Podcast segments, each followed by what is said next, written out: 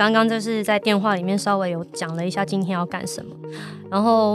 我我我是一个很容易紧张的人啦，所以为什么会准备这个访纲？主要的原因是为了让我有一个东西可以依据，不要那么的没有安全感。没没关系，等下我们就轻松聊。对，就是你刚刚说你拍照是用心眼拍，嗯，其实。不完全啊，因为现在相机它那个对对焦功能很发达，所以很多时候我是靠自动对焦。对，然后再加上一点点经验，就是我眼睛没有到那么差了。对，只是说一般人看到拿放大镜就觉得好像很很稀奇这样。对，嗯，很稀奇，就好像不知道我要干嘛，好像我是一个专家要在鉴定什么东西一样。对，对。但是确实拍照的时候，你还是要有点心眼嘛。那你那个时候的心眼是怎么用的？我觉得拍照要看很多类型，比如说有的时候是拍活动类，然后那个时候其实我看的主要是，我譬如说主办单位他们希望现场呈现某一种气氛，比如前天拍台北当代的开幕，那他们就需要那种灌溉云集的感觉，所以那个你不需要拍得很清楚，但是你要整体拍出那一种好像大家宾主尽欢的感觉。那有些时候，如果是拍人物的话，我觉得就要观察这个人的类型。就比如说，你觉得他的人设应该放到哪边，然后你尽量让你的照片去符合他的人设。比较像是做这样的。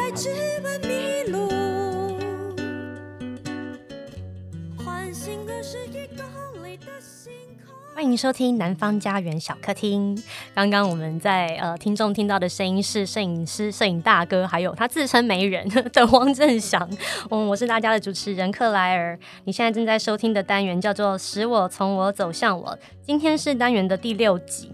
嗯、好。第六集，呃，如果对照诗歌集里面的那个章节的话，是第六个章节。那第六个章节是用 Saturn Saturday 礼拜六土星农神去做编排的。那我在诗歌集里面给他这个章下的注解叫做“反复重生灭绝，地上作物欣欣向荣”。我是今天早上 在准备今天的。呃，今天录音的那个过程当中，才无意间的回想起，哎，呃，那个过程，然后对照每一集的来宾，我有准备的这个访纲，对照这些来宾之后，发现，哎，他有一些我说不太上来，很神秘的地方。为什么这样说呢？因为，呃，正祥最近的一个新的出版品叫做《旁观的方式》，里面谈论了很多关于桑塔格还有班雅明的，呃的创作的。方式，或者是他们观看世界的那个角度的内容，这样子。嗯，我对班雅明不是很了解，但是我知道他好像有非常多的土星。我想要邀请正想跟大家聊聊关于班雅明。其实你知道，提到星座，就是像我这种直男就会很尴尬。你判断一个人是不是直男，你就看他对星座的反应。像我们那几个直男朋友听到星座，大家就面面相觑，就呃，然后就接不上话来了。我唯一的星座知识就是我的上升是，哎、欸，我是双鱼，然后我的上升，你是太阳双鱼吗？欸？我连我上升是什么我都不知道，我只知道我是双鱼。没关系，我们等一下可以把星盘打开来看看。可是那个班雅明他他讲的很多的，我觉得有趣的东西是，呃，关于那个闲晃。就是在城市之间闲晃，然后那个闲晃到后来其实不是你肉身，你你人的那个闲晃，到后来已经是可能你在思考上的闲晃，然后包含现在大家很多的阅读的方式，还有对于知识及内容的呃的取得，都是在脸书上，在网络上，所以那个闲晃的方式到最后已经是在呃精神层面上的闲晃。我觉得闲晃这件事对摄影师很重要，就是我第一时间其实不会想到班亚明，我会想到布列松。就是布列松，他其实后来跟马格南闹翻的时候，他曾经讲了一段话，他就说，很多人大概忘记了马格南通讯社有摄影这两个字，然后他说，对我而言，摄影这件事很重要，因为摄影意味着一个摄影师走到街上，观看这个世界发生什么事，就是我觉得那对我来讲，这句话是很有意义的，因为他把摄影师跟一个学者专家。一个田野工作者，或者是跟一个呃经济学家区隔开来，就是摄影师他是以一个人的角度去观看这世界发生什么事。那个观点其实是非专业的，那个观点以我们今天来讲可能是素人，可是作为一个摄影师而言，他会相信这件事有其重要性。那如果回到班雅明的角度来讲，班雅明为什么他想要在路上走？我觉得跟他那个时候对现代主义一种很兴奋的心情有关。就是班亚明，我觉得他很特别的地方，就是说他一方面他身上充满了那种过去十九世纪人的那种气质，而另一方面他又对于当时新出现的这种艺术思潮，他充满了信心。然后他觉得现代主义就是一种可以捕捉日常生活，然后产生一种奇特感知的东西。譬如说，他很喜欢一个摄影师 Eugene Agyet，那个 Eugene Agyet 其实就是拍一些橱窗。拍一些老树根，这个在我们今天看来很平常，我们自己拿手机都会拍这些。可是，在那个时候拍这些东西，其实是很叛逆的事情。你你你，甚至到罗兰巴特那个年代，罗兰巴特跟我们同代人啊。罗兰巴特看到拍老树根拍这些，罗兰巴特是愤怒的，因为他觉得这不知道在拍什么东西。可是班亚明反而在这方面，他的年代比罗兰巴特早，他就比罗兰巴特更前进。他觉得看到这些东西。他觉得那是一个全新的经验，然后他热情的拥抱这些。哦，我我觉得他一定是某种程度上，他发现了在镜头底下街道上那些微不足道的东西，会产生出一种特别的魔力。我觉得这是他喜欢走到街上一个原因。是，呃，其实我们刚刚一开始录音的时候，你有讲说，其实到现在看了那个诗歌集里面的内容。然后跟我这样稍微小聊了一下，还是不太知道我在我在干嘛。然后我就回想起我以前其实最喜欢的事情就是，呃，穿梭在各个巷子里面，有点像是虽然这是我身处我生长的城市，但是我很喜欢用一个很陌生的呃眼睛去看待这一些事情，然后也经常用一个很陌生的眼睛去看待我身边的人，或者是看待我自己。呃，那嗯，想要问。正翔就是你最近有一个新的展览，有两个嘛，对不对？有一个快要结束，然后有一个是到四月十五号，是关于那个闸门，那个愤怒的闸门，对，那个那个愤怒的闸门，你要不要跟大家讲一下你的闸门？其实我先想问你一个问题，就是说你刚刚说你很喜欢到各地感受那种陌生感，对，其实我也很喜欢，我觉得这是我最爱做摄影师的原因，就是我可以到不同地方看到不同的人事物。哪怕就是在台北市哦，我有时候坐到一个我不常到的站，像有个站叫海什么站，呃，这个听众不要揍我，就是对我很少去那个站，海山，对对对，我去那边我就觉得哇，好新奇。可是这种新奇感或陌生感会消耗。我想快速问你一下，就是如果这种东西消耗掉了怎么办？你会再强迫自己出门吗？所以我有一阵子就是都把自己关在家里呀、啊，我就不太出门了，因为我。我觉得那个陌生感到最后，其实，呃，有一阵子因为工作的关系，不管是表演也好，或者是因为我前一份工作也好，我在新创科技圈大概快要十七年的时间，然后要出国就参加展览，然后有一些会议要去，到最后我会发现，哎，很多。地方其实都开始变得一模一样了。嗯、我甚至会，呃，我甚至有一篇文章吧，在我脸书上面就跟大家讲说，我我要离开那时候住的地方叫徐州路，徐州路就是成功高中旁边嘛，那边蛮漂亮的，就是是行政区，然后有很多的树，有我我我自己觉得有一点像是。一个街区，一个小街角的天母，或一个小街角的民生社区这样子，我就写了一个很长的文章，在讲那边给我的一个感觉，很像柏林的一个一个一个区域叫 Prenzlauer Berg，然后我就有朋友住在那边，就说哇，你把台北市中正区行政区跟 Prenzlauer Berg 比，怎么比我都觉得没有不一样。但是我其实想要讲的是，那个不是真正街区上面的一样，而是那个一一种。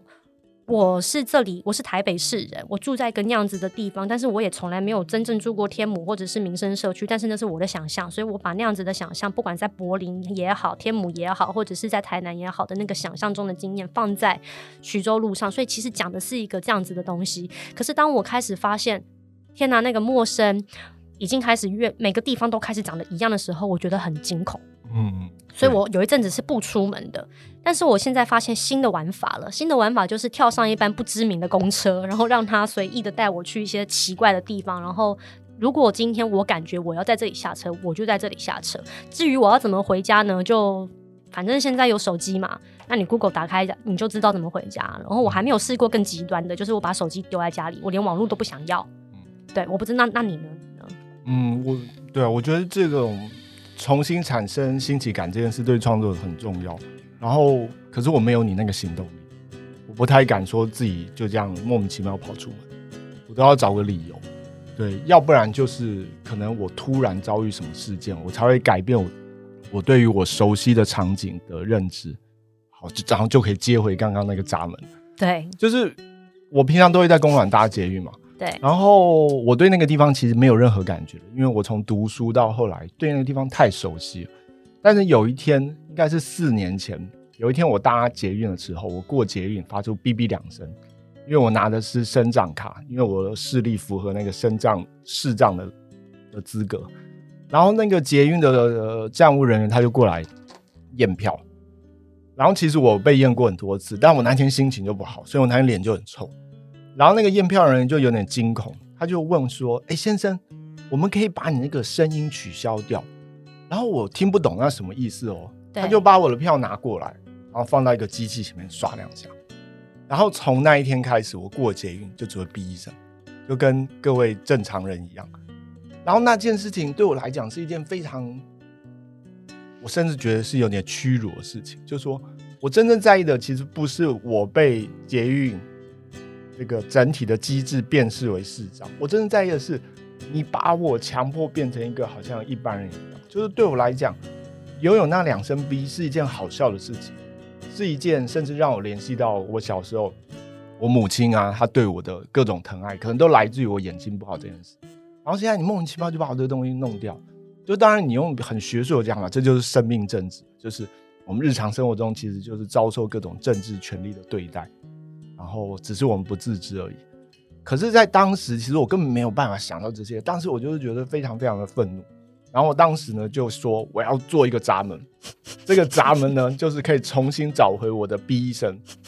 然后我就 从四年前开始喊，然后就画设计图，然后去投北美奖，然后北美奖那时候初审还过了，我那时候想哈，我终于要做出我的闸门了，结果又没复审又没过，我那时候心里就觉得，但好在后来真的通过国议会的计那个是补助，然后我就在新竹，就是今年我就做了一个闸门。然后那个闸门就是所有人过去，他会根据你的生理特征，他会发出 B 的声音，但是你不知道是根据什么生理特征。对，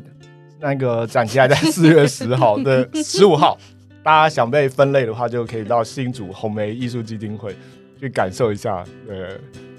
那你这个展会展到什么时候？这个展展到四月十五号，展到四月十五号。所以呃，听众朋友们，当你听到这一集的时候，嗯、这个展已经结束了，你只能透过我们现在聊、哦、有有可能之后在文化大学的艺廊会展，到时候我再跟大家哎。好，那大家如果想要经就是去经亲身体验一下那个 B 是一个什么样的感觉的话，可以大家呃追踪。汪正祥的脸书，它上面会有非常多的那个关于这个展后续的一些呃资讯，这样子。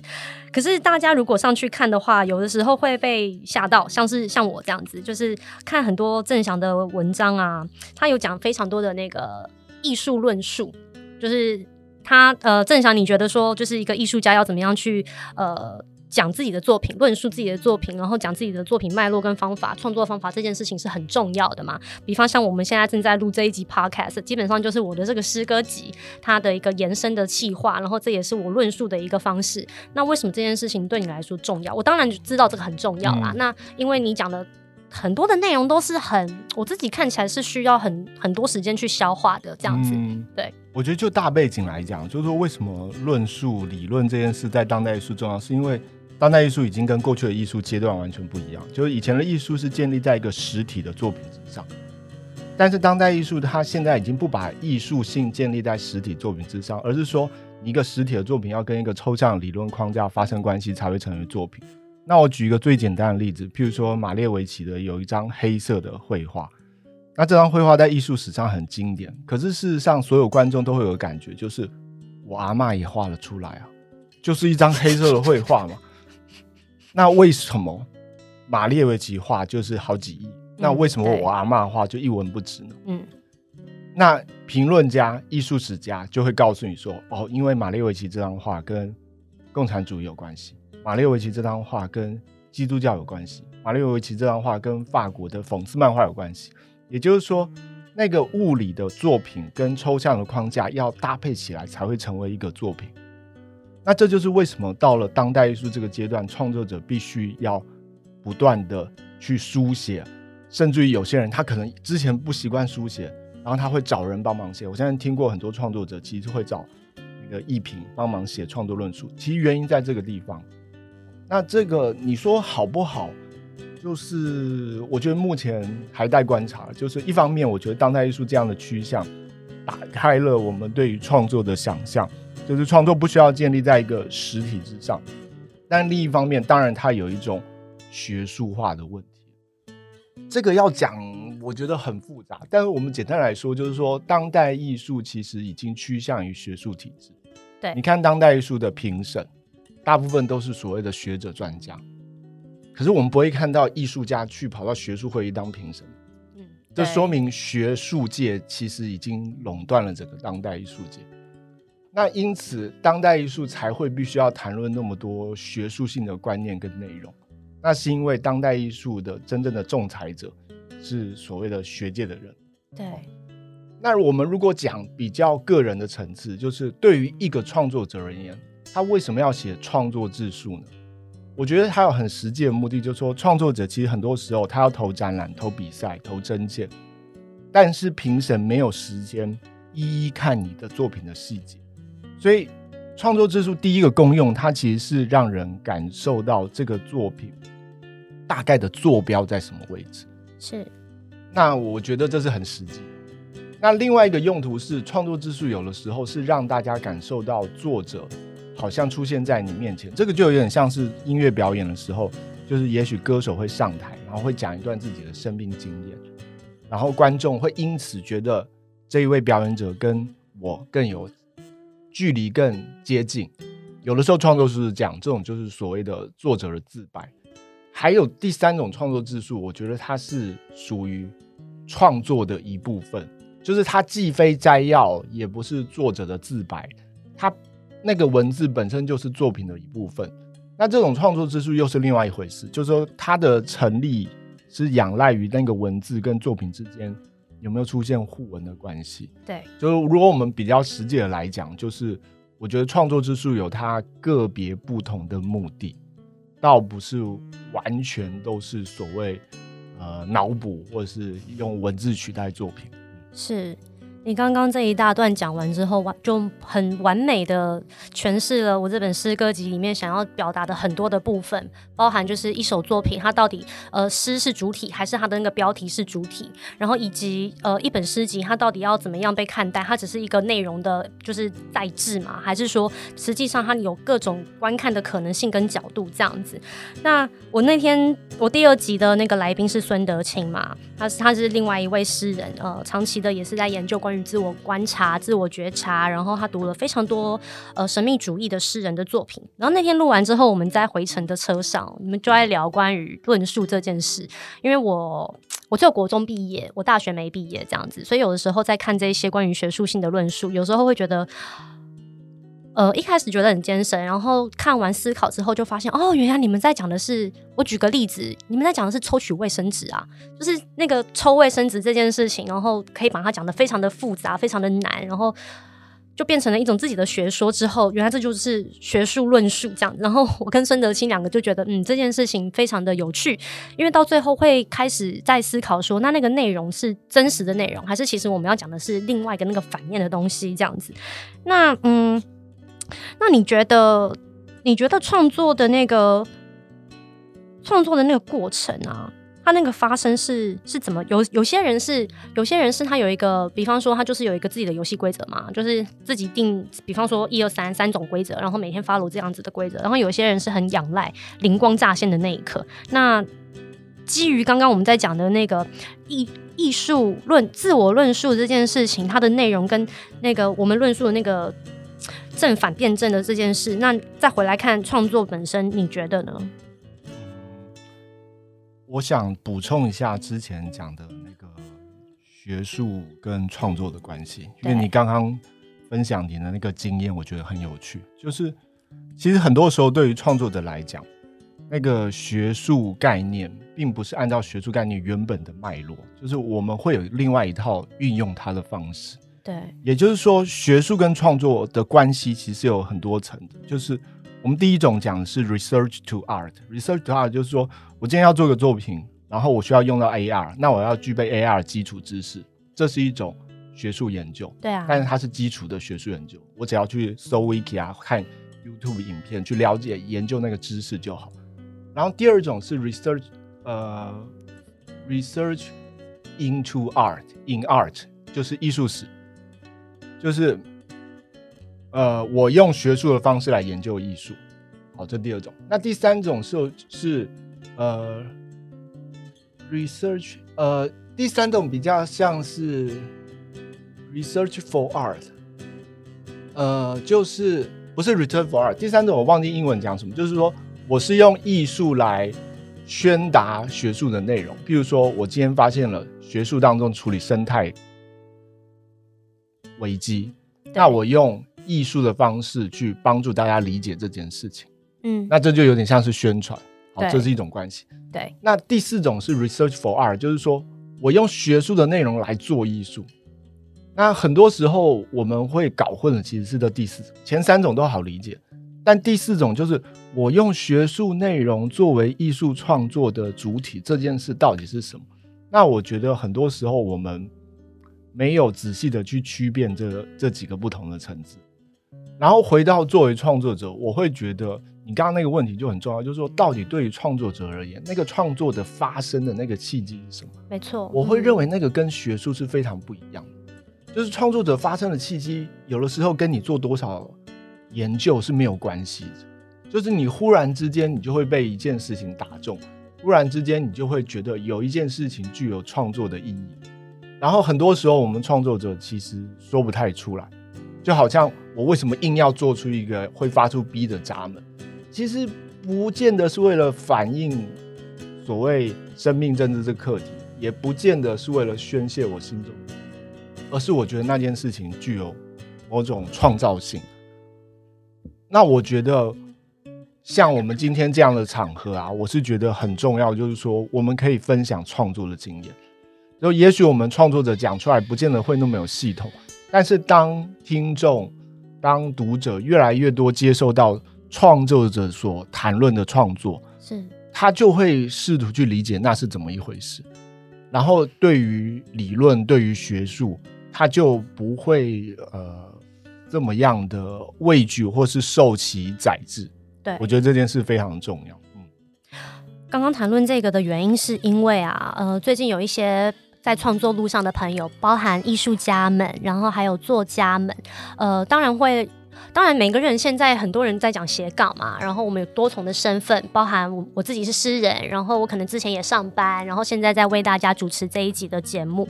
呃，艺术跟。艺术跟那个生计之间的关系，是我接下来也想要接着上一个上一题谈的。创作这件事情，其实好听起来好像是一个，就是你有钱有闲以后才能够发生的一件事情。那最近有新呃，我有作家朋友，他们也回去就是上班的岗位了，然后也在思考这件事。他们就在讨论说，那那你要怎么重新回到那个创作的过程当中？呃，有些人就说，那你可以喝酒。啊，你可以呃拉屎的时候创作，嗯、我的方法可能是走路散步。那可是我后来发现，其实大家讲的感觉上表面上都是不一样的事，可是实际上是一个那个裂缝，就是说，当你在呃马桶上的时候，你喝酒的时候，你走路的时候，你总是会有一个时刻是非常安静的，是你自己一个人的，你可能正在过马路，或者是你其实正在就是。等着拉屎的那一刻，可是那一刻很安静，那是一个裂缝。那你你呢？就是因为其实我我不会拍照嘛，我呃我这本诗歌集其实是写给我一个很喜欢的人，然后他是拿摄影机的人，那我就等于说我是用文字当做我的快门在使用这样子。那可是我不太确定说，当一个真实像郑翔你真实拿着摄影机工作的人的时候，你你在。拍的那个瞬间，你有没有一个那个裂缝？你怎么进去那个裂缝？我觉得裂缝这个说法超棒，就是我的理解就是，我作为一个创作者，我什么时候会感觉我比较有创作能量？那就是我发现我在各种身份之外，就是其实我们日常生活中会被消耗，会觉得很烦闷，是因为我我们可能隶属于某个圈子太久。对，就譬如说，我发觉我有一阵子我都在跟剧组拍照，我就发现我整个言行举止，甚至说了笑话都跟剧组很像。嗯，然后我会发现我有些话就不敢讲，因为我觉得我是属于剧组这个圈子。那可能有些时候我又一直在接案，我就觉得我是个接案摄影师。那有些时候我在写艺评，我又觉得我就是一个艺评。我觉得人被绑定在一个圈子当中，会消耗创作的能量。你说角色嘛，对，对，我们可以理解角色嘛，对不对？所以我像我前阵子去那个北，前天去北艺评图，然后学生就非常的焦虑，就是他们还二十出头，可是他们一直都在问未来如何生存。然后呢，嗯、另外一位语坛人就一直鼓励他们。然后我其实心里想，哪有那么乐观？其实真实比人想象中更惨。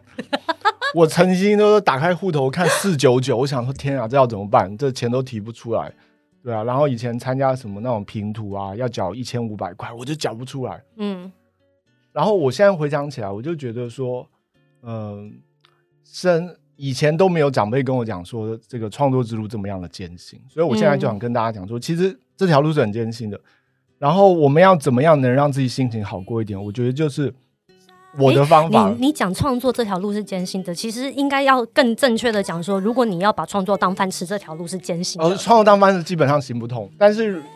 你想要继续创作，如果我们以这个目标来讲的话，我觉得你就必须保持心灵上。那我的方法就是，我尽量让自己。不要属于某一个群体了，就是说有点，比如人家说我拍照拍不好，我就说，哦，我是写文字的。然后人家说你又不是专业的艺品，我就说我是拍照的。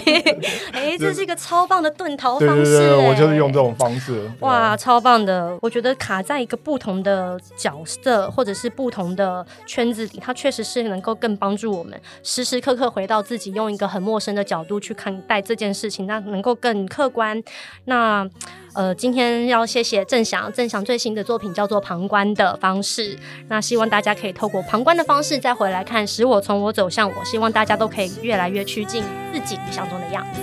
谢谢大家，谢谢郑翔。谢谢